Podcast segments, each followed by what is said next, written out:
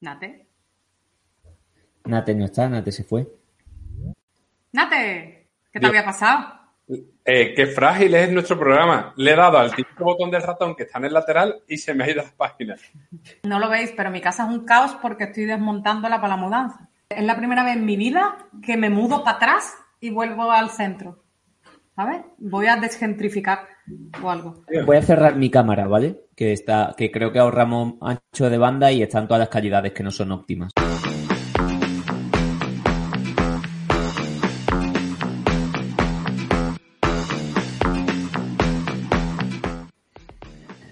Buenas tardes, buenas noches, buenos días, buenas medias noches. Bienvenidos, bienvenidas una nueva tarde o, cuando tercie a un nuevo programa de A a la Fresquita, vuestro podcast de memes, salseo, Twitter y videojuegos, gracias a mí. Eh, gracias también por esperarnos, a pesar de que nos hemos saltado un poco los plazos que honestamente nos habíamos autoimpuesto nosotras, nosotras mismas, así que nos podemos saltar un poco como queramos. Y gracias por estar preguntando por nosotras. Nos ha hecho honestamente ilusión ver en Twitter y en redes sociales que habéis estado preguntando, oye, ¿dónde está la ración de la fresquita que falta esta semana? Pero la verdad es que hemos estado ocupadas, un poco en general, con la vida y honestamente asistiendo con ojos ojipláticos, nunca mejor dicho, a todo lo que estaba surgiendo, pasando a nuestro alrededor, con el tema sempiterno de Madrid y las elecciones madrileñas, pero también viendo cómo en prime time, en la sexta, le daban voz a un señor que niega que, que esté eh, ocurriendo nada del COVID, o que niega, o que básicamente plantea que esto es un plan maquiavélico. Así que hoy queríamos hacer, en un principio, queríamos que este programa hablase de qué tenemos que hacer con este tipo de casos. Hay que darles casito, no hay que darles casito, hay que confrontar, no hay que confrontar, etcétera. Pero la verdad es que con todo lo que ha estado ocurriendo esta semana, después ha ido derivando. Y al final, pues no tenemos muy claro de qué va a ir el programa hoy, pero creemos que va a ser bastante interesante. Eh, muy cerca y a la vez muy lejos, eh, tengo, como siempre, a Carlos Natera, periodista y colaborador del Topo, gran medio de comunicación, y amante de las palomas. Saluda, Nate. Buenos días, lo primero. Y justo con las palomas, no os vaya a creer lo que me ha pasado hace una hora, que contra la ventana de mi terraza se ha dado una hostia, una paloma, chaval, pero que mira, iba para dentro del salón y ha hecho pumba. Ha rebotado y por suerte está bien. Me he puesto ahí a mirar a ver si... Pues como le pongo semillita, yo creo que coge confianza que viene en la cocina. Y a la cocina no poder entrar, con la ventana doble acristalamiento que tengo maravillosa. Así que bueno, esa es mi historia con las palomas hoy. Seguiremos informando. Una nueva demostración de que esa paloma no era la más inteligente de su clase. Pero además de Nate, también me acompaña eh, Macarena Hernández, madre de memes, y también la persona más leída de esta habitación. Así que, Maca, si nos quieres contar en un breve resumen qué ha pachado y nos pones al día. Eh, quería decir, antes de que ha pachado, que hoy nos debe estar escribiendo el guion Alfred Hitchcock porque acabo de sacar un gorrión de mi salón también. Se meten mucho en mi salón y yo qué sé, porque están en la terraza comiéndose mis plantas, los gorriones y los mirlos. No tengo nada en contra de ellos, todo ok, pero dejan mis plantas en paz. Échale semilla. Sí, yo le he hecho, se comen las salchichas de mi perro, ¿sabes? Uy, Son- eso Sí, está va- feísimo. van a hierro. Eh, bueno, vamos a contar un poco qué ha pachado para intentar centrar el debate de hoy. Desde que el partido innombrable iba ganando popularidad a golpe de provocación, el debate sobre cómo informar de la ultraderecha en los medios y cómo tratar sus contenidos en redes ha sido constante. Es un rollo entre no les des casito, pero tampoco les des escapar a sus anchas. Se han sacado muchas guías, debates, iniciativas. El debate se trasladó también a cómo actuar en la calle con las numerosas convocatorias por vocaciones que hace Vox, que al fin y al cabo lo que buscan con sus mítines en el País Vasco o en los barrios obreros es que alguien les dé la reverenda hostia que se merecen y acaparar minutos televisivos. ¿Al fascismo se le ignora o se le combate? Pues es que hay que elegir. Para colmo, el tema se ha recrudecido con la campaña madrileña. ¿Os habéis enterado que hay elecciones en Madrid? Donde Vox está probando una nueva estrategia alejada de la matraca con Cataluña. Eh, una estrategia de trumpismo desaforado porque el trumpismo desenfadado se lo ha pedido Ayuso ya. Total, que aparte de hacer carteles nazi atacando a pobres menores desamparados, la arquitecta que firma sin papeles ha acusado a Pablo Iglesias de inventarse un poquito las últimas amenazas que ha recibido. Total, que aquí el coleta se ha plantado y se ha ido del debate junto con sus compis progresista. Bueno, total. Que ahora están todos como locos hablando de la democracia y de las actitudes intolerables de, de los elementos de la ultraderecha, aunque todos y todas le han tocado las palmas los fascistillos patrios en sus programas al derecho y al revés. Bueno, pues hoy hemos venido aquí a sacar algo claro. ¿Cómo nos cargamos estas entuzas? Comunicativamente hablando, me refiero. No te vayan a enviar una bala en un sobre, Maca, ten cuidadita. Yo soy más de abrelatas. pues muchas gracias por este magnífico resumen, Macarena. Eh, vamos primero con una ronda rápida de primeras impresiones y titulares entre aquí quienes les hablan y ya después pasamos a los invitados. Nateras, ¿qué opina usted? Mira, mi titular, como estoy ahora en, mi taller de escritura creativa, me ha salido muy creativo. Y dice así, los nazis son lo peor, pero lo peor no son los nazis. Yo con esto quería hablar mucho del tema de la equidistancia, de las Pepa Bueno, Ángel Barceló, Ferreras, Ana Pastor de turno, y de cómo unos nazis que siempre han estado, le estamos dando altavoz, lo estamos blanqueando, etcétera, etcétera. Y al final eso es lo que provoca un poco, ¿no? Toda la situación en la que, que estamos viviendo tan desagradable. Uy, Nate, es maravilloso tu titular, la verdad. Has dejado el muy alto. pues el mío no es tan, tan florido y conseguido, pero mm, yo diría que mm, no hay que darles casito en las redes, pero hay que arrinconarlos en las calles. Y cuando digo nazi, eh, bueno, arrinconarlos en las calles igual es solo para los nazis. Pero con los negacionistas, conspiranoicos y hierbas varias, eh, pues también se aplica. Yo aquí voy a ser un poquito más equidistante y yo, como lo que me sale de más profundo es decir... Vete a la sexta, Cristian. si me pagan, yo voy. Eh, que depende. Depende de en qué momento, en qué contexto, en qué situación. Que al final se parece un poquito a lo que dice Maca, pero esquivando, además de las balas en sobre, posibles citaciones judiciales. De acuerdo, pues hecha esta primera ronda, si nos parece bien, y me parece bien porque hoy estoy presentando yo además, vamos con nuestro primer invitado. Seguramente eh, más de uno y de una de quienes nos oyen hoy lo conocerán, se llama Manuel Rodríguez, ella es politólogo, recordad, los politólogos somos luego culpables de todo, es codirector de Cámara eh, Cívica y actualmente lucha contra el discurso del odio desde Hate Blocker. El discurso fascista, como el antisemitismo, el racismo o en general cualquier populismo xenófobo, lo que trata es de generar una frontera entre un ellos, que son pues el mal, el caos, o los migrantes, o los judíos, o los subvencionados, y un nosotros que por supuesto pues nosotros somos el bien, somos el orden, la autoridad, el orgullo de pertenecer a una raza, a una clase, somos el esfuerzo. Y ese conflicto eh, puede ser real o puede ser percibido, o bien se amplifica una frustración social para luego capitalizar ese descontento, o bien se intenta eh, generar artificialmente un conflicto para, para sacar rédito, ¿no? Lo que diferencia quizá a esos fascistas clásicos de la extrema derecha actual, del alt-right, es que diseñan una estrategia en la cual eh, siempre van a acabar ganando. Si son capaces de capitalizar ese conflicto y presentarse como el orden, ganan el marco y ganan legitimidad. Se presentan como que son los únicos que saben solucionar la situación. Pero si el resto de actores políticos se revuelve y les censura, les critica, automáticamente se presentan como víctimas de ese establishment, de esa dictadura progre, de que son los únicos que se atreven a decir la verdad, con lo cual en cualquier caso ganan. Durísimas declaraciones. Macarena, ¿qué te parece lo que comentaban? Pues creo que tiene más razón que un santo y me llama mucho la atención con lo que ha dicho de las estrategias que realizan, de si generan el conflicto, ellos se posicionan como los de los dueños del orden y cuando no, pues hacen las víctimas. Hay un hilo muy guay que me llamó la atención de Ernesto Filardi en Twitter que comparaba muchas estrategias de los líderes de Vox eh, bueno, y de Ayuso también, sobre todo en la campaña de Madrid, con las de los abusadores y maltratadores psicológicos. Él lo llama las estrategias del abuso narcisista y debe entender bastante de esto porque es superviviente de una relación de, con un abusador narcisista. Y hablaba, por ejemplo, de, la luz de gas, de hacerte creer que estás loco, que no, yo no he dicho eso, yo lo que he dicho y cambia un poco, como de negarte eh, la realidad, igual que cuando dicen algún dato falso y los corrige, dicen, no, no, yo no he dicho exactamente eso. Vamos, señora, así lo ha dicho. Em, y también una de las estrategias, que es la que él dice que utilizó Monsterio en el debate con Pablo Iglesias, que es el baiting, ¿no? La, provocación. Provocarte hasta que pierdas los nervios, entonces tú quedas como un histérico, una histérica inestable. Em, y en este caso, esa persona, el, que está atacando, representa el orden, la tranquilidad, no sé qué.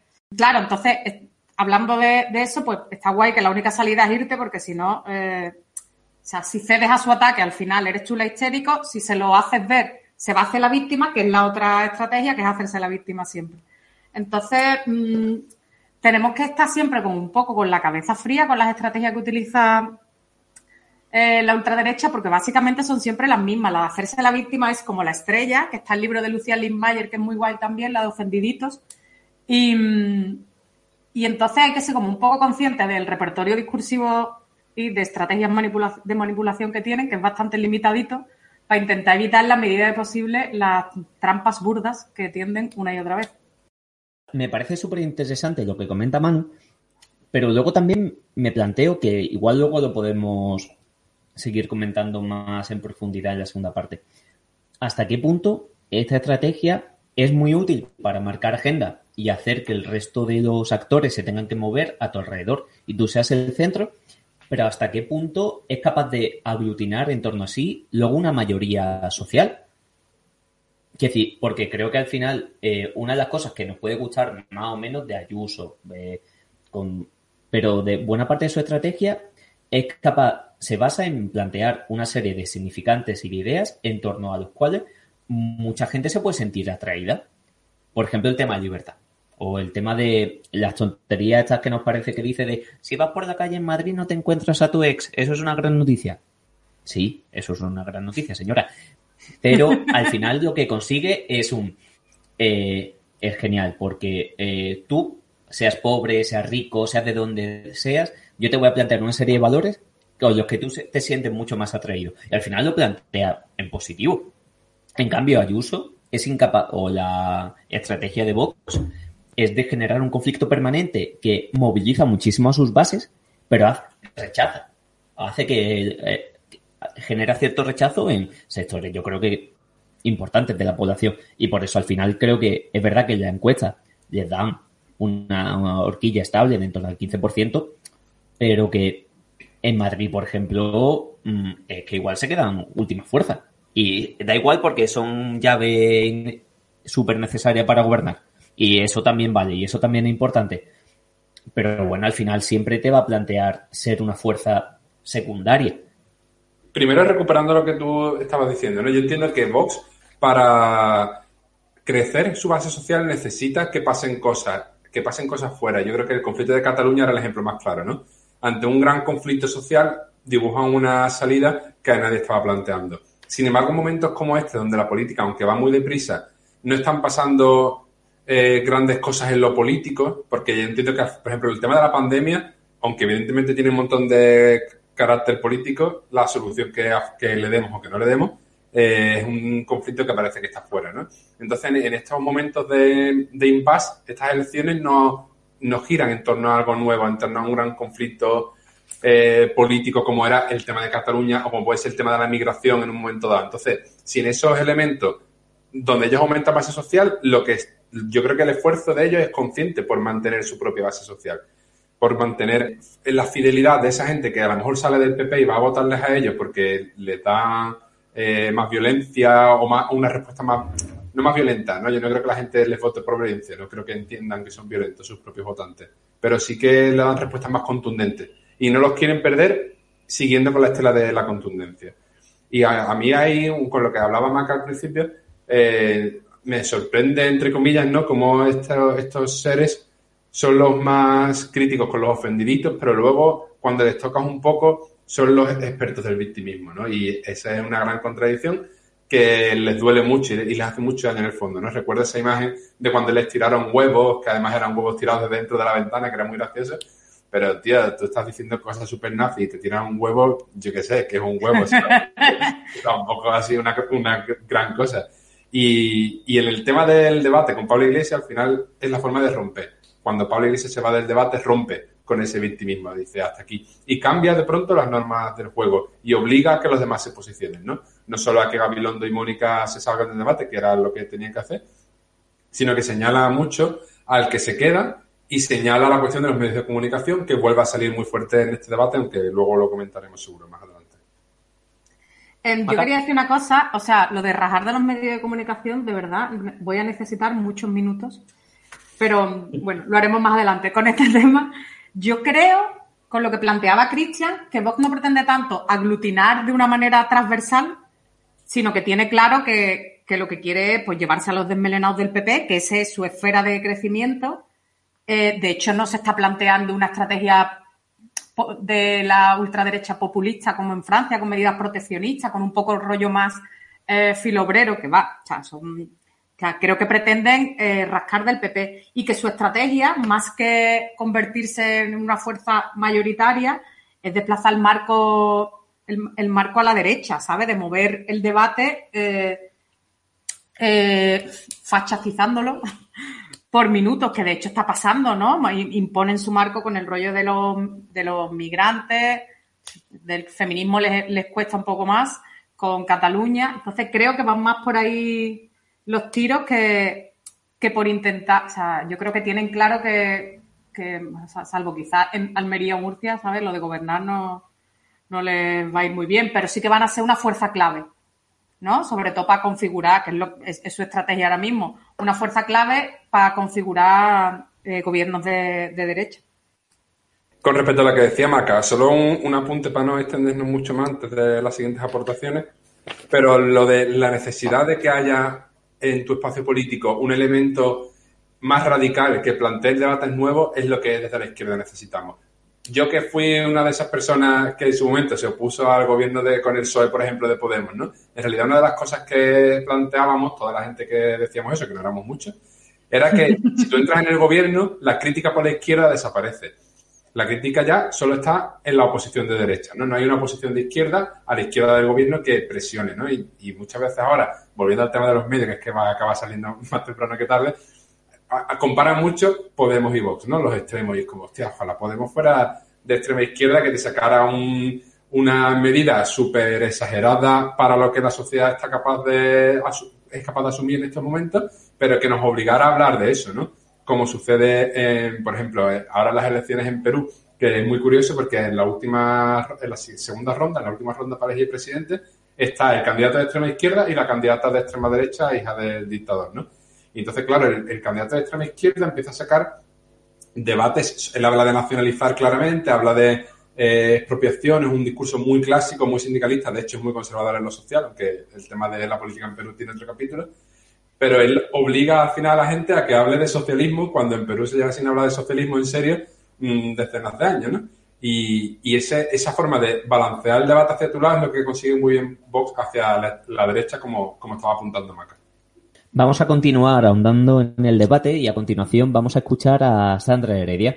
Ella es activista gitana y actualmente es concejada por Adelantando Andalucía en el Ayuntamiento de Sevilla.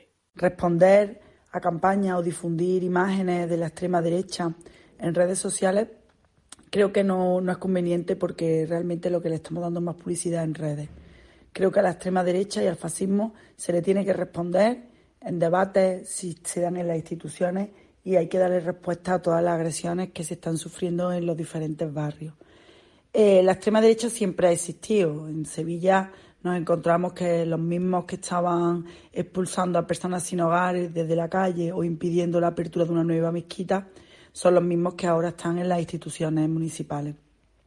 En ese momento creo que sí hay que responderle, sí hay que combatirle su discurso de odio y su discurso racista en las instituciones y la respuesta a los barrios, pero realmente en las redes sociales no hay que difundir las campañas porque eso es lo que van buscando. La política del espectáculo y tener más vías por donde por nosotras podamos difundir su mensaje. Yo creo que Sandra ha, tocado un tema que es fundamental, que es la respuesta en las calles o en los barrios, ¿no? Eh, se ha repetido mucho a cuenta de lo de la campaña de, de, Madrid, las balas y las navajas, que al fascismo se le combate en las urnas. O sea, no creo en absoluto que al fascismo se le combata únicamente en las urnas, ¿sabes? Al fascismo se le combate en las urnas, entre otro mogollón de sitios donde se le combate. Igual en las urnas no es ni el más, o sea, en las urnas será el efecto de que se haya combatido bien en las calles. Eh, y yo creo que lo esencial para combatir el fascismo, y esto Ibai en Twitter lo explica, Ibai no el de Twitch, eh, Ibai, el, que, el señor que vive en Grecia, eh, lo explicaba muy bien en un hilo en Twitter sobre cómo se paró Amanecer Dorado. El fascismo se combate en los espacios cotidianos, en el día a día. Y a mí hay una cosa que me revienta cuando después de, por ejemplo, el meeting de Vox en Valleca o otros mítines de estos que van a, provocar y efectivamente después eh, hay un conflicto, se lía, que la gente salga con esa superioridad a decir, les muy bien, ya les habéis dado lo que queríais. O sea, a mí esa superioridad de izquierda, me, me entran ganas de, de, hostia, tío, lo mínimo que se le puede hacer a, alguien que se está enfrentando a una mancha de fascistas es respetarlo y decir, Kio, compañero, compañera, igual esa no es mi estrategia, pero te apoyo, por supuesto. O sea, eso es lo mínimo que se despacha. Y después me parece muy cómodo criticar eh, que se enfrenta al fascismo en las calles desde un poquito de privilegio y superioridad moral, porque normalmente eh, las personas que defienden esa postura no están afectadas, no son las personas afectadas directamente por el discurso de odio de la ultraderecha. No son las trans, no son eh, las personas LGTBI, no son las personas racializadas, que son las que se llevan todos los palos de los discursos de Vox. Entonces, que vayan a tu barrio a vacilarte, entiendo que lo ideal no es liarte a hostias con ellos, aunque sea lo que te apetece, porque al final, vale, les vas a dar lo que quieres. Pero tampoco hay que cederle el espacio, quiero decir, que se sientan incómodos en los barrios. Em, y después, por otro lado, cuando te dice, les ha hecho el juego, hostia, es que prácticamente es imposible no hacerle el juego.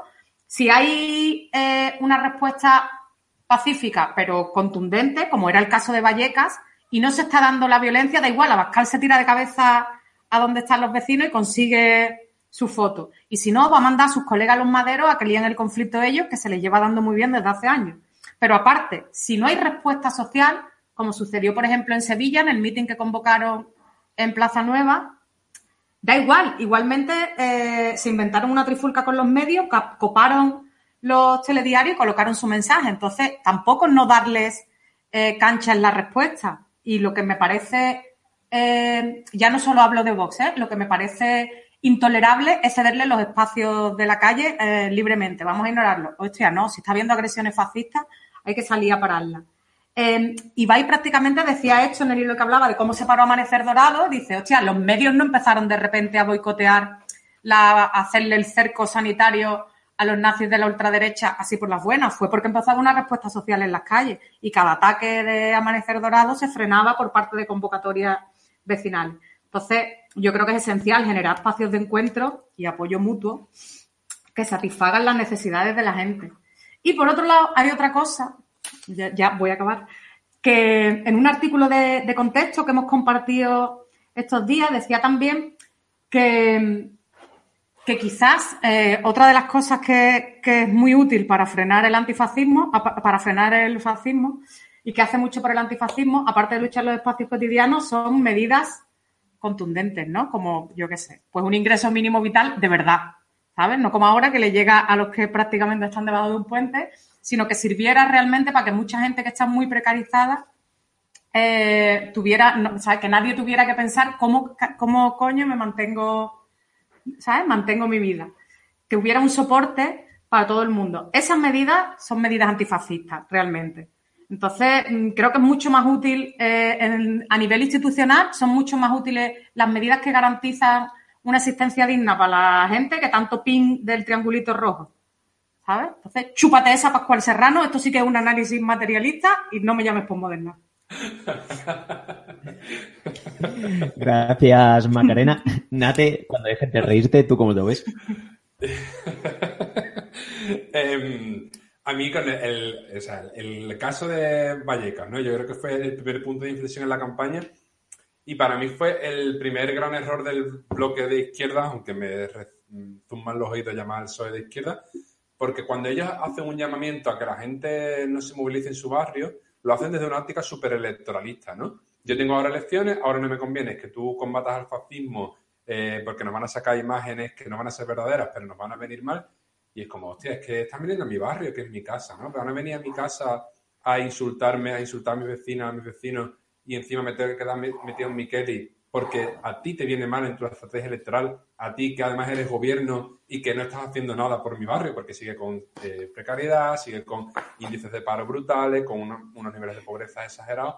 Es decir, a mí eso me pareció lo que decía Maca, ¿no? Desde la superioridad moral y desde tu poltrona más cómoda, esa petición eh, fue un poco falta de respeto y en realidad lo que hizo la gente de Vallecas, ojalá se pudiera hacer en todos los barrios. Que si se hace en Vallecas es porque hay un tejido, porque hay unos vecinos y unos vecinos que están más organizados, que tienen más conciencia por las particularidades del barrio, y que si eso se respondiera eh, como en Vallecas, en todos los demás lugares, en todos los demás barrios, en todas las demás ciudades, el fascismo no sería, no estaría tan fuerte como a lo mejor lo vemos ahora, porque estarían más arrinconados, ¿no? No tendrían que ir al barrio superobrero a provocar, es que en cualquier barrio estarían incómodos, porque yo creo que la respuesta que se dio fue muy acertada. Que Abascal luego sale a pegarse de hostias con los vecinos o tiran a la policía, bueno, es que es lo que dice Maca, lo van a hacer vayas tú o no vayas. Y yo no creo que Vox saliera reforzado de ese acto. Para su gente, reforzaría, pero es que ahí no estamos discutiendo. Pero no creo ni que ni siquiera las imágenes de estos medios equidistantes que tantas ganas tenemos de criticar en este capítulo fueron eh, positivas para la formación de, ultraderecha. ¿no? Entonces, bueno, en la estrategia de los partidos políticos que tienen que pedir el voto, me parece razonable porque es lo suyo, no tendría que ser la de apuntar a la gente que está enfrentada con el fascismo, que a lo mejor alguna vez se equivocan, que ya digo que no creo que vaya que se equivocaran, pero si se equivocan, pues están equivocando ellos, pero están haciendo cosas, no están en su casa, no están en el Twitter, están en la calle mm, pensando, probando y experimentando cómo enfrentarse al fascismo, porque también tendremos que que experimentar, que equivocarnos, que seguir en cierta forma buscando la forma idónea de, luchar contra esta peña que viene a nuestras casas a, a ponerle la cabeza con un bombo con, mensajes racistas y, y súper machistas y súper desgraciados, a fin de cuentas. Recuperando un poco eh, lo que iba a ser el hilo inicial del programa, aunque ya dijimos en la introducción que esto iba a ser un poco freestyle, por todas las cosas que me está pasando últimamente. Eh, yo sí tengo la duda, no tanto de la respuesta concreta en Vallecas, sino qué se hace, y es algo que hemos discutido y hablado muchas veces, con el tema del casito a nivel redes sociales. Y vamos a hacer referencia al famoso cartel de los Menas en el metro de, Madrid, o el Cercanías, o whatever. Eh, la cuestión es que sí, es una lección importante en Madrid, que evidentemente hay que hay que rechazar ese tipo de invenciones, porque además son invenciones. Y mira, y es que aunque nos costasen 4.700 euros un MENA, el problema no es que cueste eso. Un niño solo que está aquí sin sus padres y a tomar por saco de su hogar natal, el problema es la pensión de mierda de la abuela. Pero bueno, partiendo de eso. Eh, ¿Tiene sentido que se le dé tantísimo bombo a nivel redes sociales, medios de comunicación, etcétera, etcétera, a ese cartel cuando eso lo único que hace es difundir un mensaje falso a la vez que hace que se vea en toda España o en todo el estado en lugar de solamente en Madrid en un momento concreto del metro y tal, que ya además hemos visto lo que ha pasado con ese la respuesta vecinal que hubo con ese cartel. Que yo sí, ahí sí tengo dudas. De, ¿De verdad merece la pena que todo el mundo surgiese de la nada a decir, claro, yo entiendo por supuesto que las personas que se ven apuntadas y señaladas por ese cartel están furiosas y quieren una respuesta. Y eso lo entiendo perfectamente. Pero a largo plazo, y igual aquí es que estoy haciendo muy de mm, desde mi privilegio, desde mi salón, eh, merece la pena hacer de eco de resonancia a un mensaje que va a hacer que se difunda todavía más, etcétera, etcétera. Yo, honestamente, tengo mi duda. Y al final hubo una respuesta vecinal concreta contra ese cartel, pero no tengo claro que la respuesta que se dio a nivel de Twitter y redes sociales por el resto de la gente tuviese sentido o fuese útil. Y como estamos hablando aquí de experimentación en la lucha antifascista, pues creo que también hay que ver y experimentar hasta dónde se responde, no, no porque esté bien o no responder, siempre está bien responder, pero ah, porque sea útil o no. Macanate, eso no sé cómo lo veis. Em, yo creo que en redes sociales la estrategia sí tiene que ser otra. Igual que creo que en las calles hay que estar y no ceder espacio, en las redes sociales ha puesto eh, por no alimentar el algoritmo, que se alimenta de odio y de indignación, y por, y por mantener tu salud mental, ¿sabes? Em, así que yo creo que la mayoría de las veces, por mucho que se repita y hay iniciativas ya en redes sociales como la de No les des casito o, otras que han surgido que inciden mucho en hacer pedagogía de hecho, de, oye, no compartas por mucho que te indignes, no compartas las noticias eh, de la ultraderecha, sobre todo noticias que por lo menos en el caso de Vox, eh, ellos viven, o sea, su, su auge en medio es a base de eso, de provocaciones una detrás de otra, que o bien son absolutas mentiras, como en el caso del cartel, eh, o bien son la primera medida trambólica que se les ocurre, que es imposible de llevar a cabo, pero que la sueltan para acaparar titulares. ¿Cómo rompemos un poco la rueda? Porque eh, lo de la indignación es como lo que más te lleva al dedo a clic, retweet y, enfadar. De hecho, yo una vez hice un, estudio con noticias de, de, la web de Caso Aislado, que era una web ultra facha que básicamente reproducía noticias de Vox y haciendo un estudio de las que eran más compartidas en Facebook, las que tienen más, más compartidos no son las que más like tienen, sino las que más botoncitos de me enfada tienen. O sea, eh, y eso, claro, todo esto tampoco es neutral ni gratuito, todo esto viene de que las plataformas han descubierto que el odio alimenta y da pasta. Entonces el algoritmo está un poco diseñado para que las cosas que más indignan eh, y que más se comparten sean más virales. Entonces, vamos a, o sea, en la medida de lo posible estoy muy de acuerdo con todas las iniciativas que nos plantean cómo no alimentar ese algoritmo, ¿sabes? No, no compartamos, ¿sabes? Lo del cartel de los menas. Ojalá lo hubiéramos ignorado y las vecinas lo hubieran pintarrajeado, ¿sabes? Eh, por otro lado, creo que en redes sociales, por lo menos, al fascismo no se le discute, de verdad. O sea, es inútil. O sea, meter, eh, sobre todo entrar en los debates donde ves que es un nido de trolls y de asilvestrados locos eh, repitiendo consignas eh, de Vox, que tú dices, yo ahí, ¿para qué me voy a meter? ¿Sabes? ¿Qué sentido Eso cuando no son directamente bots. Claro, o son bots. Ahí aportar datos, intentar aportar un argumento racional no vale para nada, porque además, como hemos dicho muchas veces, no se trata de desmontar, nadie se cree esas movidas por una cuestión racional. Es porque refuerza tu marco, refuerza tu visión del mundo, es una movida eh, emocional. Em, entonces yo ahí no me metería a, responder ni... Pero por otro lado, eh, es verdad que tampoco le podemos dejar como el terreno a los trolls. Está pasando mucho en Twitter que últimamente se está yendo gente porque dice que no soporta el ambiente crispado y de odio que hay, ¿no? El caso más sonado ha sido el de el de um, Ada Colau. Entonces, bueno, hay otras iniciativas, incluso se hace mucho en casos de, de acoso a mujeres en el ámbito del ciberactivismo feminista, que cuando se está acosando a una mujer, pues por lo que sea, ¿no? Se le está, eh, le están haciendo campañas de eh, slut shaming o de cosas de, bueno, campañas de acoso, se entra en masa a hacer comentarios positivos. Esto también es una propuesta que está saliendo ahora eh, de ir a los espacios donde se está acosando gente que está tan feliz siendo lesbiana, trans, roja o pobre, y cuando le está haciendo atacar por trolls o por fachas, pues ir a, soltar comentarios positivos, que creo que es más productivo que ponerte a, debatir o intentar argumentar. Entonces creo que se están dando algunas iniciativas en redes que más que, o sea, no es por completo ignorarlo, es intentar no darle más visibilidad y actuar por otro lado. Me genera un poco de dudas que el tema de no le des con el que estoy bastante de acuerdo, lo que pasa es que apelan a que bloqueemos nuestras emociones y a convencer a la gente de que no se emocione, en un sentido negativo en este caso, con las cosas que ven o con las cosas que sienten, ¿no? O sea, las redes sociales tienen muchos distintos más primarios, de que tú ves una cosa que te indigna y lo compartes porque te enfada. Entonces, la tarea de pedagogía de no te enfades, ten la mente fría, o sea, me parece que es muy limitada y que no viene más que a decirnos lo mal que estamos en, el otro sentido, ¿no? En el sentido de o más organización o más estar en la calle. Me explico con el ejemplo del cartel del Metro de Madrid. A mí el problema ahí, evidentemente, es que la gente lo difunda, lo comparte, lo haga viral, pero me parece muy difícil explicar a la gente que no tiene que difundir ese cartel porque no solo la gente en redes sociales, que las noticias también lo estaban difundiendo, ¿no? Sale en la sexta, sale en el diario.es, sale en público, entonces esa, ese medio de comunicación que tú consumes, al final es el que estás difundiendo en, tu, en tus redes. Sino a mí lo que me fastidia más era lo que se tardó en vandalizarse ese cartel, ¿no? Al final, si conseguimos hacer viral eh, el, que se destroce el cartel o el vídeo de los chavales que van a tirarle cosas, a tirarle globos, movidas, no sé qué le tiraron, eso es lo que tenemos que hacer viral, pero se tardó demasiado en hacer eso.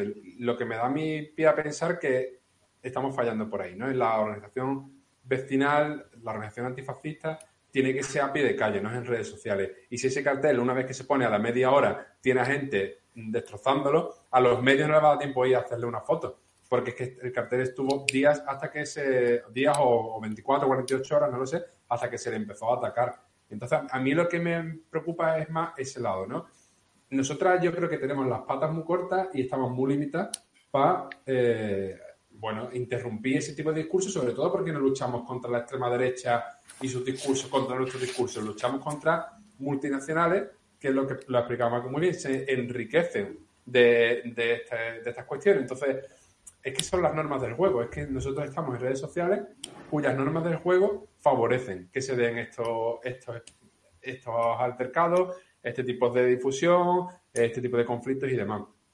Entonces, lo que hay que presionar también, yo creo que eh, deberíamos impulsar tanto a nivel institucional leyes que regulen las redes sociales, como a nivel social entre nosotras y nosotros que somos activistas, a estrategias de bloqueo. Yo creo que es mucho más útil lo que están haciendo ahora muchos periodistas de izquierda, que es que no puede responder a su mensaje gente que no le sigue porque simplemente se quitan todos los bots con eso, ¿no? O a mí ya cuando me, cuando me sacaba el bloque diario, yo al final me hinché a bloquear.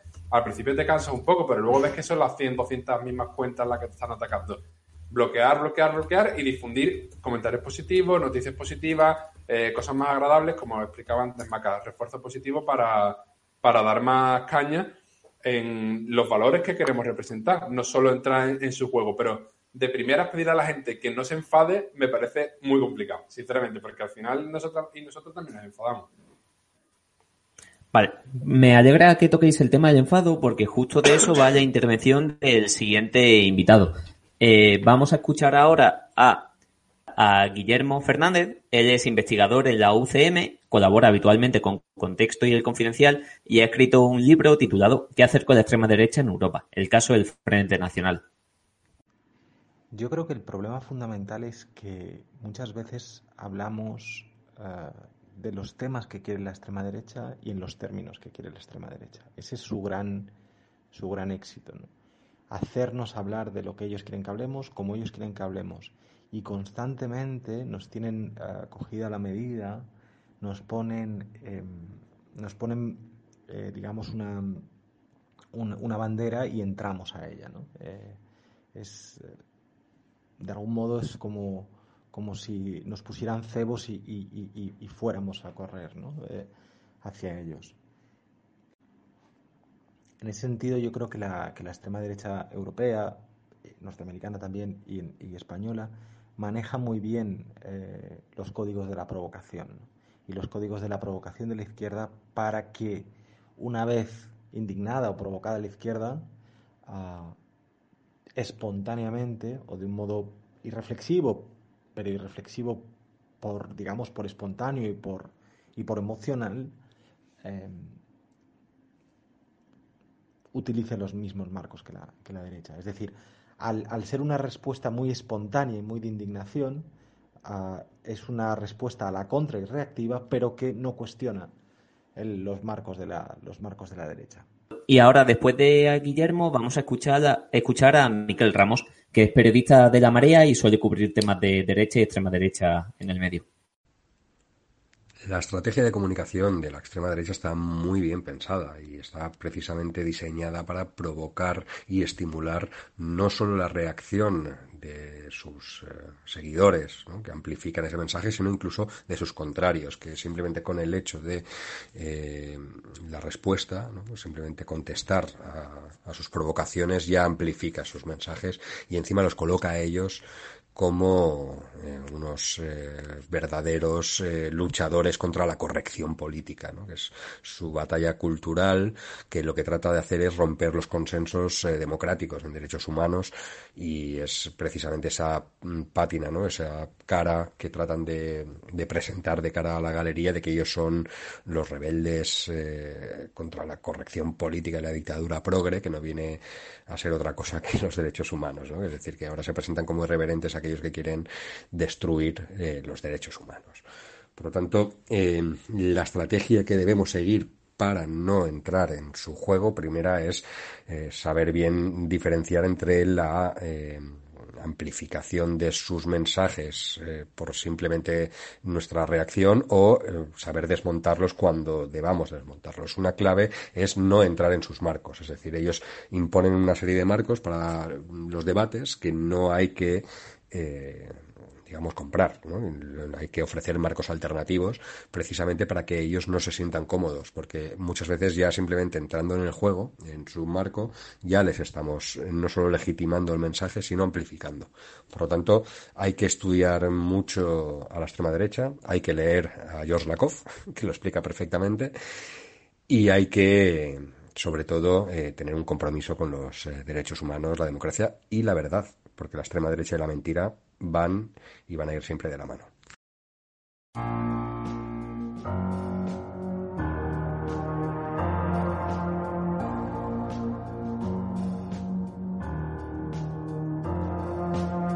No camelo perfume de Nina Ricci, sin más del libro de la Silvia Federici. Será mejor que traten mejor esas bichis, no sea que de repente me escuchen y se compinchen. Os lo tengo dicho, os lo dejo hecho al punto. La teoría King Kong no apunta, facilito tronco. Deja de poner impedimentos, deja de ser un experimento. Déjame ser otra cosa que no sea un cuerpo. Hemos escuchado a Miguel Ramos y antes de de continuar con el debate, o precisamente continuando con el debate que ellos plantean, que lo dicen como muy claramente, ellos son capaces de ponernos el trapo, saben qué trapo ponernos para que entremos en la provocación. ¿Cuál creéis que podría ser la viceversa? ¿Qué trapo podríamos poner nosotros para que ellos, ellos entrasen y nos hiciesen el juego y el trabajo de difundir nuestras ideas? Maca. Wow, qué complicado. Eh, claro, creo que precisamente se trata de eso, de no estar siempre reaccionando y, ser nosotros los que hagamos propuestas. Ojalá, yo te digo una cosa, ojalá fuéramos tan punkis desde la izquierda más institucional em, como los de Vox o los, partidos así más de, o, como Ayuso, em, de atrevernos a proponer cosas que provoquen realmente a la, a la derecha y no caen en sus marcos.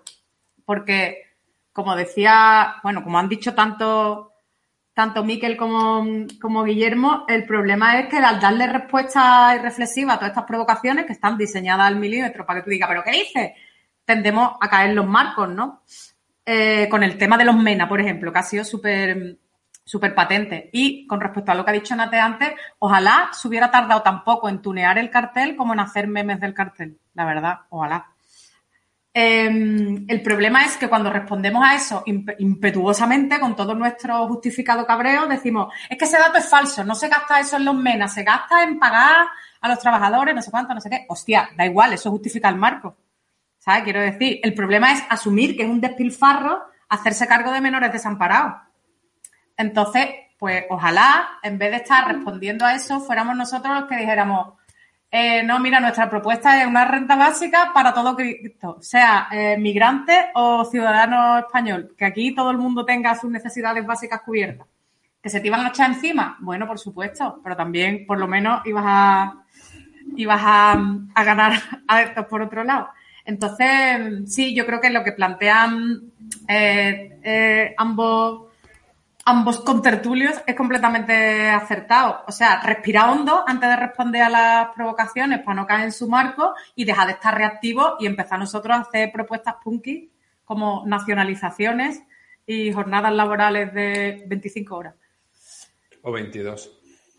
A mí me, me estaba recordando todo esto a cuando Tere hizo su discurso con lo de los menores no acompañados. En realidad ese fue un gran ejemplo de cómo, partiendo de su propuesta de odio, darle la vuelta y tratar de ejercer la empatía con los niños y las niñas. ¿no? Yo creo que ese discurso más se difundió mucho y ella generó mucho odio entre los sectores de extrema derecha hmm. de una forma muy adecuada, ¿no? O sea, tú me estás diciendo que se gastan dinero en los menores no acompañados y yo no te voy a negar, como decía Maca, que se gaste dinero. Te voy a decir que, que hay que gastárselo porque es que es un bien social.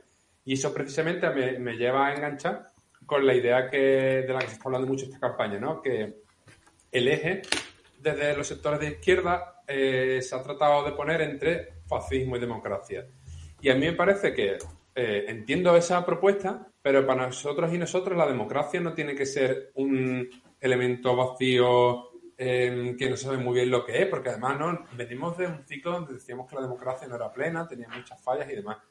Y la democracia, según como yo lo entiendo, se trata de defender servicios sociales, derechos públicos, escuelas públicas, eh, el tema de la vacunación, el tema de eh, los, ERE, los ERTES, perdón, es decir, defender medidas sociales para la gente que ocupa la mayoría social es cuando nosotros hacemos democracia. Eh, la democracia no es mm, el voto, porque entonces si nuestro único miedo es que nos quiten el voto cada cuatro años, tranquilo, que eso no va a pasar, pero eso no significa que tengamos un Estado más democrático, porque si nos lo privatizan todo y tenemos que estar peleándonos por una vacuna como eh, pasa en otros muchos países, o tenemos que estar peleándonos por un respirador, o que se vendan por dinero en lugar de por eh, criterios médicos sanitarios. Ese será nuestro problema. Entonces, incorporar al debate elementos de ensanchar derechos sociales vinculados a la democracia. Yo creo que por ahí tienen que salir nuestras propuestas y, por supuesto, el punquismo en las instituciones. Yo me, me apunto a eso, como, como decía Maca, ¿no? Eh, cuando tú hablas de nacionalizar, aunque suene una palabra muy gorda o mm, generar cierto rechazo, te permite hablar de otras cosas, ¿no? Y ya tiene el enemigo que criticar que tú eh, pidas una nacionalización y a ti te habla de que Telefónica antes era pública, de que Iberia antes era pública, de que Endesa antes era pública, o de cómo con dinero público se sostienen la mayoría de empresas privadas, o en el caso de las vacunas. con el tema de las vacunas no hay que criticar otra cosa que no sea la cuestión de la patente y la cuestión de que con dinero público es como se han producido ese, esas vacunas, que son al final las que nos están sacando a los países enriquecidos eh, de la crisis sanitaria del COVID. Entonces, engancharlo por ahí, no siempre responder, sino ofrecer alternativas. Evidentemente no es fácil, ¿no? Si no, no estaríamos aquí tan mal como estamos en, en, ese aspecto. Y a continuación vamos a escuchar a Rocío Heraldo. Ella es investigadora postdoctoral asociada al Laboratorio de Transformaciones Urbanas, la TURBA, y Cambio Global de la UOC, la Universidad Oberta de Cataluña. Eh, nos va a plantear sobre todo eh, cómo todas estas conversaciones y, cómo el avance de la extrema derecha eh, afecta especialmente a la población migrante. En las conversaciones que he tenido con, trabajadoras del hogar, pues también me que estaban sin papeles me decían que tenían miedo de, ir. Además ahora con la pandemia que hay más control, pues, pues nada, me decían que tenían miedo de, los controles, ¿no? Y, bueno, también hay gente que, que dentro de la comunidad migrante, sobre todo las personas que acaban de llegar, eh, escuchan, se infunde mucho miedo, ¿no? Y entonces, bueno, pues hay gente que, que directamente se queda en casa, sale lo menos posible y no hace, no hace vida fuera de casa apenas, ¿no? Y bueno, entonces, ¿qué, ¿qué, podemos hacer? Yo lo que creo es que siempre que alguien esté en una conversación con familia, con amigos y alguien salga con esos mensajes, bueno, pues por supuesto intentar convencerles y bueno, cuando hay algún alguna persona que está intimidando, que la vemos en la calle, pues mm, a otra persona migrante, eh, si nos vemos con la capacidad pararnos y, y ayudarle.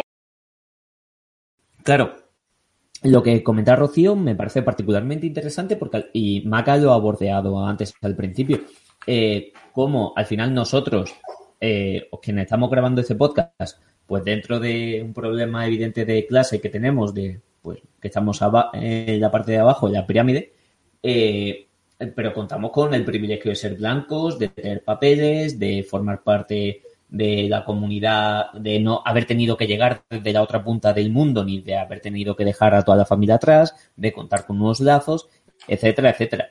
Como el avance de esta extrema derecha eh, vemos que afecta a la población migrante, pero también como hoy, y lo, está, lo he leído en Twitter justo mientras grabamos el podcast, han detenido a 13 tipos en Valencia, creo que ha sido, porque le han dado una paliza a un chaval por gay. Y tiene el tabique nasal destrozado y varios huesos rotos, etcétera, etcétera.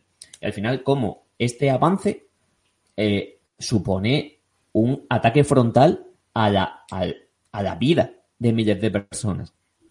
También para que la próxima vez que alguien desde el rojo pardismo venga hablando de, oh, esto es un problema de identidad, no hay que hablar de identidades, vamos a ver si los huesos que tiene cada uno son material o no.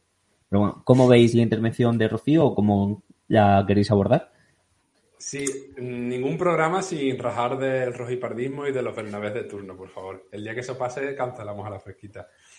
A mí me parece muy interesante que Rocío ponga el foco en este tema porque creo que no se habla. Y no se habla desde las posiciones de privilegio, como tú decías, que las tenemos aquí eh, por, nuestra, por nuestro origen, y también desde los sectores políticos en el tema de la campaña electoral, que no tienen tanto feedback de estas personas migrantes porque por, ejemplo, no votan la mayoría de ellas, ¿no? En lo que es otro atropello democrático de esta mal llamada democracia española. Y, claro, al final los que peor lo están pasando son eh, quienes están más fuera, quienes tienen menos voz y quienes tienen menos visibilidad. Yo hace unos años recuerdo, los comentarios racistas eran, eran de gente que se tiene que esconder. O sea, antes, hace unos pocos años, no estoy hablando hace 20 años, sino ¿no? todo el ciclo 15M, todo, todos estos momentos de auge de movimientos sociales y de la izquierda, decir comentarios racistas, incluso decir comentarios abiertamente machistas, aunque todavía eh, no se sabe muy bien lo que era el machismo antes de la, de la ola feminista, estaban muy repudiados por la sociedad. Y el que antes se tenía que esconder, ahora se ha venido arriba. ¿no? El auge de la extrema derecha no solo implica que tengan más escaños en el Congreso, sino que las personas que llevan pensando así toda la vida, porque son unos fachas y se van a morir siendo fachas, eh, no, no, no se sienten con vergüenza, sino que dicen lo que piensan. Y lo que piensan es una cosa muy violenta que hace daño a muchas personas y en el lado contrario, las personas que antes estaban más legitimadas por la ola social para lanzar nuestros mensajes, para no callarnos, para responder, ahora nos sentimos más solos y más solas en la sociedad y nos sentimos con más dificultades para enfrentar estos discursos. Todos estos discursos en los últimos años han sido el gran detonante para que pasemos de un lado de la balanza al otro lado de la balanza completamente opuesto. Yo creo que, sí, claro, que lo, que lo que es esencial del discurso de, Rocío es que pone de relieve como eh, todos los análisis que hacemos de estrategias discursivas de la ultraderecha, de cómo enfrentarlo desde los ámbitos comunicativos, eh, al fin y al cabo son debates que nos, que nos permitimos desde una situación de privilegio, porque efectivamente todos los discursos de la ultraderecha y todas las bromas que racista y toda la, ¿no? la permisividad que se da con estos comportamientos eh, tiene consecuencias muy materiales en las vidas de los más vulnerables y eso es lo que no se nos puede olvidar. ¿no? Eh, entonces, yo creo que frente a esto es esencial lo que planteaba Rocío, la respuesta, que es también de lo que hablaba Sandra, la respuesta en los espacios cotidianos. Eh, que es lo mismo que decía Ibai con la experiencia de Amanecer Dorado, que la respuesta se tiene que dar en el día a día, en los barrios y en las calles, para que eso permee hacia arriba. A mí, de todo esto que hemos visto, hay una cosa que me preocupa y voy a aprovechar para introducir lo de rajado a los medios de comunicación. Eh, hay una cosa que me preocupa porque mientras eh, activamos como la respuesta desde abajo y tenemos otra estrategia en redes sociales de ignorar un poco más y no comprarles el marco, eh, pues el problema es que puede que nosotros no le compremos el marco, pero desde luego los medios de comunicación de masa se lo compran todo el rato, ¿no? Y hay dos cuestiones que a mí me parecen letales. O sea, a mí me parecen como los máximos culpables de toda esta expansión de la ultraderecha, los medios que han acogido con los brazos abiertos eh, y han dado espacio y un altavoz a representantes claramente racistas, machistas, eh, todo lo peor, sin oponer ni un pero. O sea, es que le han reído las gracias. Eh, probablemente porque se alinea con los intereses de los dueños de los medios de comunicación, pero normalizar esos discursos sin cuestionar todos los atentados a los derechos humanos por minuto que sueltan, o sea, me parece criminal, lo digo en serio, ¿sabes? Para que te expulsen de tu profesión como periodista para el resto de los, de los siglos. Entonces, quedarte asintiendo mientras están soltando barbaridades o están, dando datos falsos es irresponsable. ¿Sabes? Y a mí eso me, cabrea muchísimo. Eh, y por otro lado, Em, cuando se habla de los extremos, de la falsa equidistancia esta, eh, voy a aprovechar para soltar mi, tocho de Chomsky again. ¿Os acordáis de cuando os di la turra con Chomsky y los métodos de propaganda y los cinco filtros? Pues al fin y al cabo lo que se trata es del, ¿sabes? Cuando se habla de Podemos y Vox em, como iguales y sin embargo no se les trata en absoluto eh, al mismo nivel en los medios de comunicación, mientras que a Vox se le trata con cierta bueno, un poco de como el, el, hijo un poco rebelde, pero al que, bueno, pues tu hijo lo quiere y lo tiene en casa. A Podemos hacer una campaña de desprestigio brutal, que es, no es ni más ni menos la que se le ha hecho de toda la vida a los movimientos sociales. también a cualquier cosa que esté a la izquierda del PSOE. Entonces, ¿cuál es el quinto filtro del que?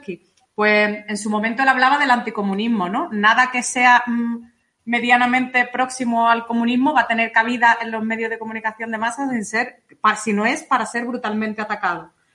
Em, hoy en día lo del anticomunismo igual suena un poco antiguo, aunque la verdad creo que no, y se habla de alinearse con el discurso dominante. Pues al final, eh, Vox, por mucho que, que parezca uno, que se vendan como unos rebeldes, están completamente alineados con el discurso dominante, más cuando a diferencia de otros partidos de extrema derecha populista, su ideario es completamente neoliberal. Entonces, dentro de ese neoliberalismo, pues lo que ponen es el toco de color con el rollo de exaltación del españolismo y con una, con una ideología completamente racista y antidiversidad, que tampoco es muy diferente de la que tienen los medios de comunicación de masas, la verdad. Entonces, eh, representa un neoliberalismo un poco rancio y faltón, pero todo ok con el sistema. Entonces, me parece que tenemos que insistir mucho en la gran irresponsabilidad y culpabilidad de los medios de comunicación de masas. Ahí lo dejo.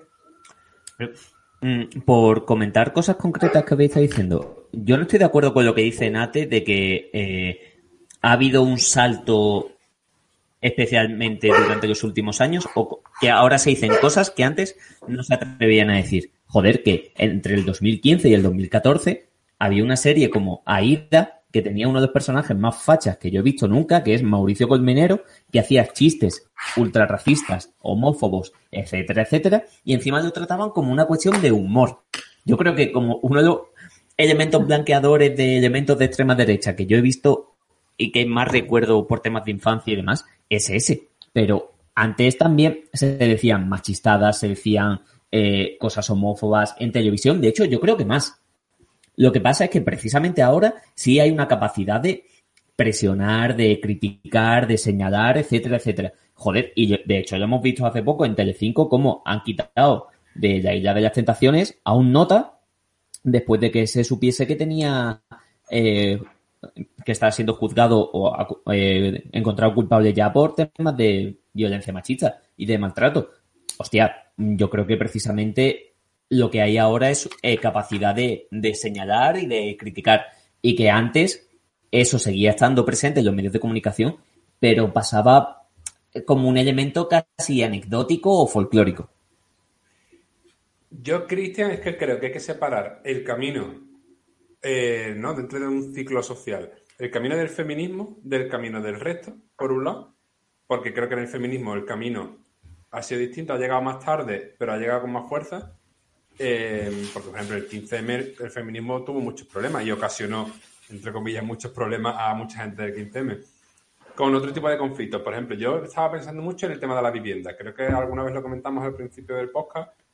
Cuando eh, después del 15M las plataformas de estos desahucios sacan el debate de los desahucios a la agenda y ahí era muy difícil que saliera nadie en televisión a decir que hay que desahuciar a una familia aunque no esté pagando su hipoteca porque el derecho a la vivienda entonces no era cuestionable.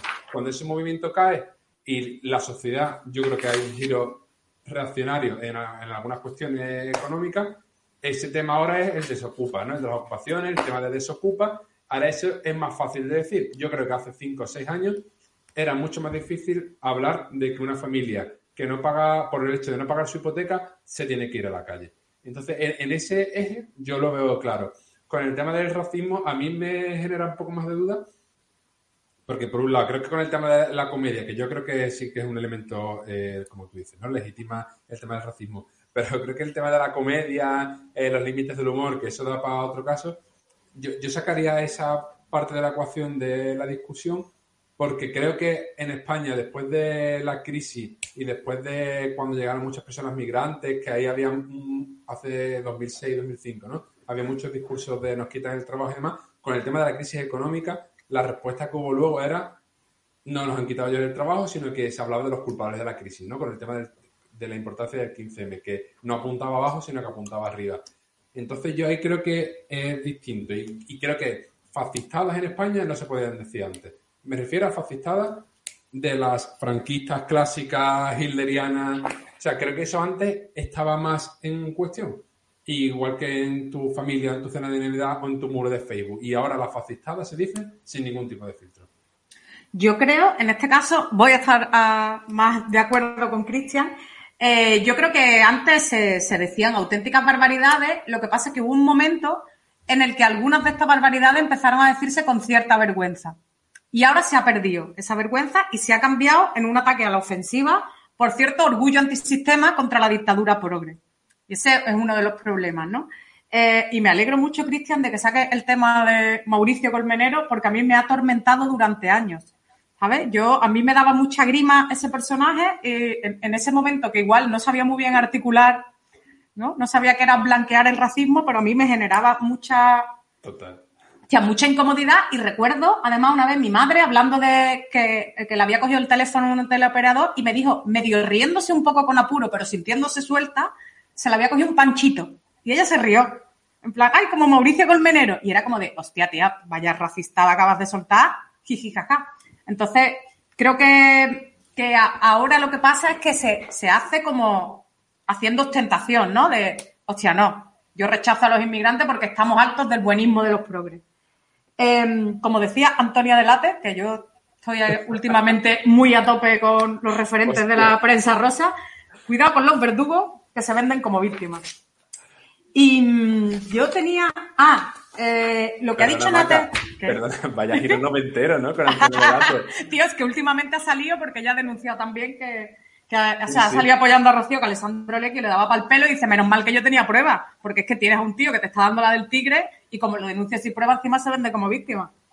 Eh, con lo que tú has hablado del movimiento a la vivienda, yo creo que justo eh, lo tenía aquí apuntado como eh, cuando, o sea, como que todo lo que ha estado a la izquierda del PSOE, cualquier amenaza pública contra, o sea, se ha visto como una amenaza pública, cualquier discurso contrahegemónico ha sido súper atacado.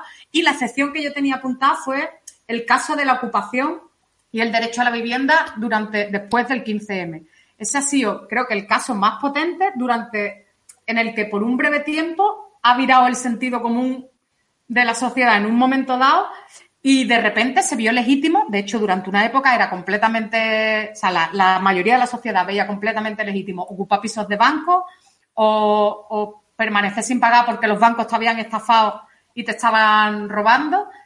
Y eso se legitimó. O sea, yo recuerdo durante el proceso de las corralas en Sevilla, o sea, venían de todas partes, eh, prácticamente como heroínas, a tratar como heroínas a las mujeres que, estaban viviendo en las corralas. Eh, rápidamente, desde luego, el sistema le ha puesto corrección a eso y la campaña que se ha lanzado contra la ocupación y desacreditando em, pues los desahucios, o sea, la, gente que resiste a los desahucios ha sido brutal. Y esa, esa batalla la hemos perdido. O sea, durante un momento tuvimos eso, ese, ¿no? Ese eje se, se desplazó y después eh, lo hemos perdido otra vez. Ya, eso era. No, sí, estoy de acuerdo con lo que tú comentas de. Precisamente yo creo que iba por ahí, ¿no? creo que lo has explicado mucho mejor. Pero cuando tienen vergüenza de decirlo, pues eso evidencia que su discurso no está legítima en la sociedad, ¿no? Intentaba ir por ahí. Y me parece eh, aceptar el análisis, el análisis que hace. No, estoy tan lejos de, ello, pero creo que hay, lo que yo remarcaba era esa diferencia, precisamente, que ahora no te dé vergüenza decirlo, es que antes el cuñado de turno se callaba más en la cena de Navidad y ahora es el que más habla, ¿no? Un poco eh, llevándolo por ahí. Pero bueno, muy interesante lo que habéis comentado, evidentemente. Eh, por puntualizar dos cosas, y perdón por insistir a lo mejor de más con este tema, pero es que creo que depende mucho de las experiencias vitales que hemos tenido cada uno y cada una, y eso evidentemente tiene un sesgo. Igual mi entorno era particularmente conservador o, pues eso, un poco, poco facha. Pero eh, yo es que buena parte de los comentarios que leo ahora o que veo ahora en Twitter, yo ya los he escuchado previamente. Eh, un grupo de señores mayores que estaban en el barco de las cervezas en un grupo de chavales que, mira, mira qué gracioso, tenemos un negro un gitano en clase, jiji, jaja, y se soltaba. Quiero decir, es que me da, creo que la diferencia es que ahora está como mucho más aceptado en medios de comunicación, y eso sí puede que sea lo que comenta Nate, porque evidentemente hay un momento de ofensiva, pero luego creo que también esto lo que nos muestra es que no hay una, una única correlación de fuerzas de ideas que combate, sino que son muchas a la vez entrelazadas y que a lo mejor al mismo tiempo que el feminismo avanza en una serie de posiciones y dificulta el debate en una serie de cuestiones, el tema de la vivienda retrocede. Y al final siempre existe una pulsión de conflicto permanente, que es lo que también nos tiene que dar esperanza a entender que en algún momento podemos avanzar, porque si no, joder, es que si alguien escucha todo esto del tirón, nuestros podcasts y demás, creo que en general pecamos de un pesimismo horrible, que es como, no, no, al contrario, eh, siempre planteamos como análisis, pero para hacer luego intentar tener propuestas en positivo y lanzar a la ofensiva y ganar terreno, etcétera, etcétera. También porque creo que en este podcast somos muy fan o entendemos la importancia de lo discursivo y lo cultural como parte de la definición de la realidad que tenemos alrededor. Más allá de que luego podamos entrar más en detalle de qué pesa más, qué pesa menos, no sé qué, pero lo discursivo como una parte esencial de lo que se construye a nuestro alrededor y cómo lo entendemos y que creo, y ya un poco por ir acabando, porque normalmente siempre pedimos propuestas y que acabemos en positivo, pero es que en general creo que dentro del debate hemos estado hablándolo bastante. Si queréis hacer un último cierre o algo, Nate, Maca. Yo tenía una cosa apuntada que a mí me, o sea, no es una certeza, es una cuestión que a mí me raya mucho, ¿no? Cuando, sobre todo en la campaña de las narices, eh, todo la, la joder, el hincapié que se está haciendo en la alerta antifascista, en frenar al fascismo. A mí una cosa que me da muchísimo grima, que es que lo estamos dotando de una épica que me parece totalmente inmerecida, ¿no? Mm, me, pasa un poco como, ¿sabes? Me recuerda al poema de, Benedetti, ¿sabes? Estamos hablando de unos fachas desmelenados, unos neoliberales con una pataleta contra el feminismo y la diversidad y ya está, ¿sabes? ¿Sabes? Hablar de fascismo, pues no son monstruos extraordinarios, ¿sabes? son neoliberales con pataletas, punto pelota. No hay que hacerlos más grandes de lo que son, ¿sabes? Creo que como que creamos un enemigo mítico de, tío, ¿sabes? Que es Ayuso, que esa, esa mujer tiene un porrazo, ¿sabes? Y no pretendo... Mm, hostia, ¿sabes? Muy, muy bien. Los patitos en fila no lo tiene, ¿sabes? Entonces, mm, me, me, me enerva un poco cuando nos ponemos con toda la épica antifascista porque le estamos regalando épica a ellos, ¿sabes? Total. Esa era mi reflexión final. Mi reflexión final quiere ser rajar de la tele, porque hoy no he rajado de la tele al final. Y os quería comentar simplemente, bueno, yo desde este programa, que es muy humilde, muy chiquitito, me quiero dirigir a Ángel Falcero, porque a mí me parece que en el debate de la SER, cuando Iglesia se levanta y se va, creo que si sigue el debate está dejando de lado a la víctima. Y creo que hmm. es lo peor que puedo hacer. O sea, no tenía que esperar a que se fueran otros dos y luego cancelar. Ella tenía que haber para ese debate. Y, de igual forma, los debates que luego ha cancelado la sexta, por cierto, ha cancelado el debate porque dice Iglesia, Iglesia y Mónica García dicen, no vamos a ir a ningún debate donde vaya Vox. Entonces se cancela el debate. Hostia. ¿A los sin Vox? Claro. Coño. Eh, bueno, eh, no me quiero no me quiero poner yo ahí legalista, pero si tú organizas un debate público y demás, estás obligado a, en época de campaña electoral, a invitar a todos los partidos que tengan representación, posibilidad de tener representación, etcétera. En lugar de eso, al final lo que están haciendo es sustituirlo por entrevistas a todos, aparte del debate. A los medios de comunicación que se, que se supone que tienen que luchar por la democracia y por la convivencia de los derechos humanos y bla, bla, bla, hay que exigirles que saquen los pies del tiesto y que se enfrenten un poco a esa legalidad que, hay. Es que vamos a ver, me está diciendo a mí que es la única irregularidad que cometen los medios de comunicación, que todos los años tienen cientos de multas porque se pasan con la publicidad. Pues a lo mejor es hora de organizar un debate sin Vox, aunque después te llegue una multa de la Junta Electoral. Y si hay la sexta abre un crowdfunding, pues ponemos pelas. Yo pocas porque estoy en paro, pero ponemos pelas. Pero nos enfrentamos también a esas normas absurdas que van en contra de la democracia. Habrá que exigir que la ley que habla de que haya una pluralidad en la televisión, que estoy de acuerdo, tenga unos límites democráticos. Si usted se dedica a atacar a niños, a atacar a personas migrantes, a atacar a las mujeres, pues se sale de los límites democráticos. Pero esa batalla hay que darla, lo que no puede ser que se lave las manos con el legalismo para no hacer absolutamente nada. Porque después, que casualidad, de hecho, mete a fascistas en la televisión como a Inda y a toda esta peña, no hay ningún problema legal ahí. Venga ya, hombre. De hecho, esa ley que tú comentas, Nate, ya existe, se llama ley de partidos políticos. Pero que no, se ejecuta, ¿no? En la práctica, en papel. Ah, claro, sí, sí, se, ejecuta con quien interesa. claro, es que vamos a ver. Bien. Se nos está alargando bastante el programa, por favor, calma, calma. Y todavía nos quedan dos secciones. Estrenamos sección, y esta siempre está bastante guay. Le hemos llamado hace dos minutos, totalmente improvisado además, siéntate a la fresquita. Y nos vamos a dedicar a leer algunos de los comentarios, no todos, porque han sido muchos y numerosos, y no tenemos tiempo de leerlos todos, eh, que nos habéis dejado, queridos y queridas oyentes, en el cuestionario que hemos puesto en Twitter. Si queréis, si queréis que se os vea y que se os lea y que formar parte de la fresquita, escribí ahí. Así que, darle. Nate, empieza a leer. Sí, voy a leer los comentarios. Eh, como dice Cristian, he hecho una selección de algunos de ellos. Eh, sobre, nos ha llegado también un comentario en Nazi, que a mí me hace mucha gracia que un Nazi gaste su tiempo en escribirnos pensando que lo vamos a sacar. Pues no, no le damos casito, ¿no? Eh, uno de nuestros, o nuestros oyentes, porque son anónimos, decía que el no le des casito efectivamente debe ser la línea general para frenar el fascismo y que muchas veces la denuncia antifascista es de altavoz en temas de redes sociales y hablaba de que cuando el fascismo, como es el momento ahora, eh, ha llegado a, nuestra sociedad, pues hay que denunciar sin complejos, ¿no? Que hay que bascular, como estábamos comentando antes, entre el no le des casito y la denuncia. Otro de nuestros compis o de nuestras compis hablaba de que en redes sociales hay que diferenciar y que en redes sociales efectivamente el no le deis casito debe quedarse.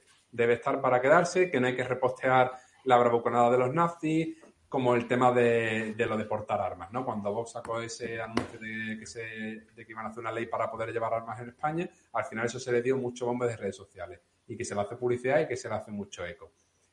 Em, otra de, nuestras personas hablaban de que en los medios de comunicación los representantes políticos de izquierdas o progresistas, como le queramos llamar, deberían ignorar directamente las preguntas que vayan a coalición de, de estos comentarios de los fascistas, ¿no? Es decir, cuando muchas veces Vox dice algo, no es solo que lo diga y ya está, sino que además llega el periodista de turno y te dice, mm, la última propuesta de Rocío Monasterio es X barbaridad. Pues que no se respondan a esas preguntas, que se ignoren para que no salgan en los medios de comunicación. Y también hablaba de, efectivamente, los espacios donde ellos están hay que irse para denunciar, ¿no? Eh, lo que vimos esta semana con eh, el asunto de Pablo Iglesias. Y el último comentario que quería leer hablaba de que eh, según su opinión, el no darles casito funciona a veces, que a veces no hay que confrontar y que otras veces sí. Lo importante es que mientras las izquierdas nos secamos con los datos de Ayuso y Vox, ellos se dedican a contar historias, a ganar el relato, ¿no? Como estábamos comentando antes. Y que la justicia no es la vía para enfrentarnos a ellos por la composición de la justicia, de lo cual, por cierto, hoy no hemos hablado, que da para otro capítulo, ¿no? Si al final la justicia no es imparcial, es partidista y tiene un montón de fachas dentro, pues muchas veces no es la vía más adecuada para eh, luchar contra ello. Y nos recomendaba el libro, por último, de Guillermo Fernández, de qué hacer con la extrema derecha eh, en Europa. Dicho todo esto, acabamos con la parte de debate y vamos a mi parte favorita, porque es lo que me entretiene en las dos semanas que estamos sin grabar ahora, que son las recomendaciones. Pues, Maca, ¿qué has hecho esta semana y qué nos recomiendas hacer? Pues mm, iba a recomendar otro libro, pero después he pensado y he dicho, un momento, un momento, un momento, vayamos al origen. Yo llevo varias semanas diciendo, hostia, estoy guardándome una recomendación que es para la fuga librería. Pues quiero recomendar la mejor librería a vida y por haber de todos los tiempos, de todas las ciudades del mundo mundial, es la fuga librería. Está cerca de la Alameda, aquí en Sevilla capital, en la calle Conde de Torrejón 4 y eh, es muy pequeñita, pero en la fuga librería puedes encontrar libros de mogollón de cosas, sobre todo de movimientos sociales, teoría crítica y las novelas más guachi del momento. Y si no lo tienes, que esto es lo más guay, tú hablas con Luis y te traes lo que tú quieras y te encuentras cosas totalmente inencontrables. Aparte, mm, yo es que es mi librero preferido del mundo, o sea, tengo cero objetividad con este tema. Em, tú vas y le dices, yo soy una pesada que me cuela allí todas las navidades y los reyes a buscar regalos y le suelto eh, cual oráculo, en plan, Luis, mi padre, eh, tiene 67 años, eh, se está jubilando y le gusta la música. ¿Qué le regalo? Y él te dice el libro perfecto, o sea, es un máquina. O me ve llegar y dice, oye, tú te has leído, es que ha llegado una cosa que a ti te va a encantar. Y, me flipa. Entonces, por favor, si todos los que viváis en Sevilla paséis por Sevilla o en algún momento estéis por aquí, id a la fuga librería y por lo menos eh, saludad a Luis. Total, total. Además, a mí esta semana, justo hace un par de semanas, me dio una sorpresa porque hace muchos meses le pedí un libro que no estaba y me lo trajo y me dijo, mira lo que tengo para ti. Un libro de Cortázar, por supuesto, que no encontraba por ninguna parte. Y Luis es un amor.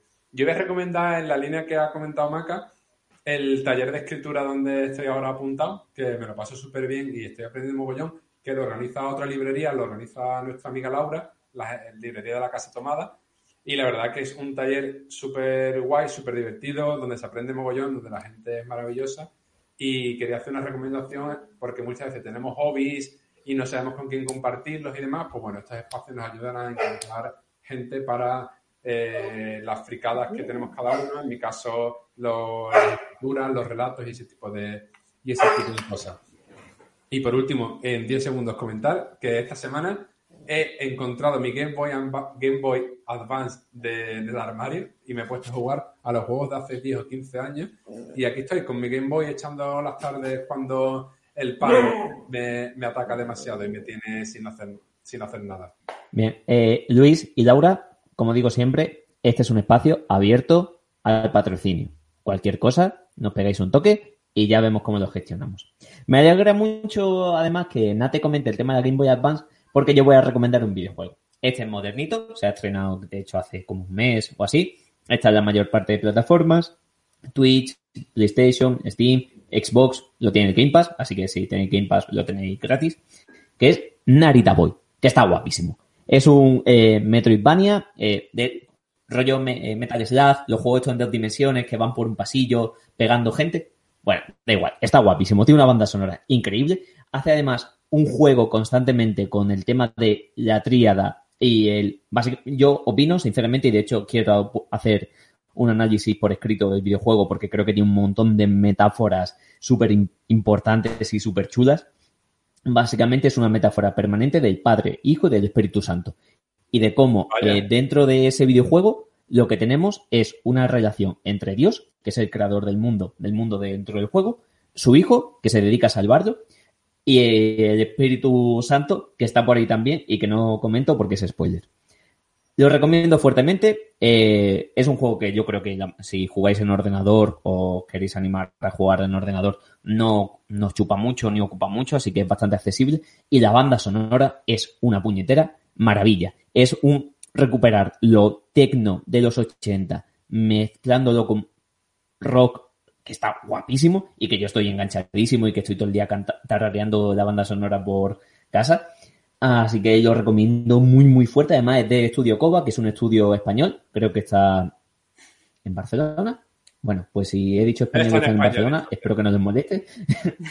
eh, pero está, eh, está súper chulo, en serio. Lo recomiendo fuertemente y además creo que hay que apoyar a los creadores de contenido indies, en este caso nunca mejor dicho, y que si en general eh, tuviésemos una industria del videojuego más potente, mm, tendremos una economía seguramente un poquito mejor o menos dependiente del turismo. Así que con mi apología del videojuego de, toda la, de todos los programas, vamos a ir acabando. Si queréis, Macaunate, hacer un despido, un saludo, un something. Abajo el turismo. Abajo el turismo y no sé, después pienso algo y lo edito yo mismo en, el, en, el, en la postproducción. Vale, me estoy meando muchísimo. Yo también, tía, sí que no puedo. Esto lo voy a sacar. Pues muchísimas gracias, queridos oyentes, queridas oyentes. Eh, gracias por estar ahí siempre, por, por los comentarios, por lo que nos decís, por los consejos, por escucharnos, sobre todo por escucharnos, por darnos vidillas en redes. Recordad que nos tenéis en Spotify. Dinos. Perdón, pero es que me ha ilusionado mucho. Me están mandando mails los de iTunes porque nuestro podcast estaba en el ranking de los 100 mejores de, política de España. Que a lo mejor es porque hay pocos podcasts, pero me hace mucha ilusión. Pero no soy capaz de ver las estadísticas de iTunes. Si alguien sabe, que me lo diga en los comentarios. Estoy muy contento. ¿Podemos decir que somos top 100 de iTunes? Top 100 de iTunes en, en política, efectivamente. Chúpate esa, y menos Santo. Eso está guapísimo. Recordad, estamos en iTunes, en Spotify, en Twitter, en Instagram eh, y en YouTube. Así que suscríbete, dale al like y campanita para estar informado informado de todo lo que hacemos. Un besito y hasta la próxima. Besitos, Besitos fresquitos. Muy, muy. Me meo.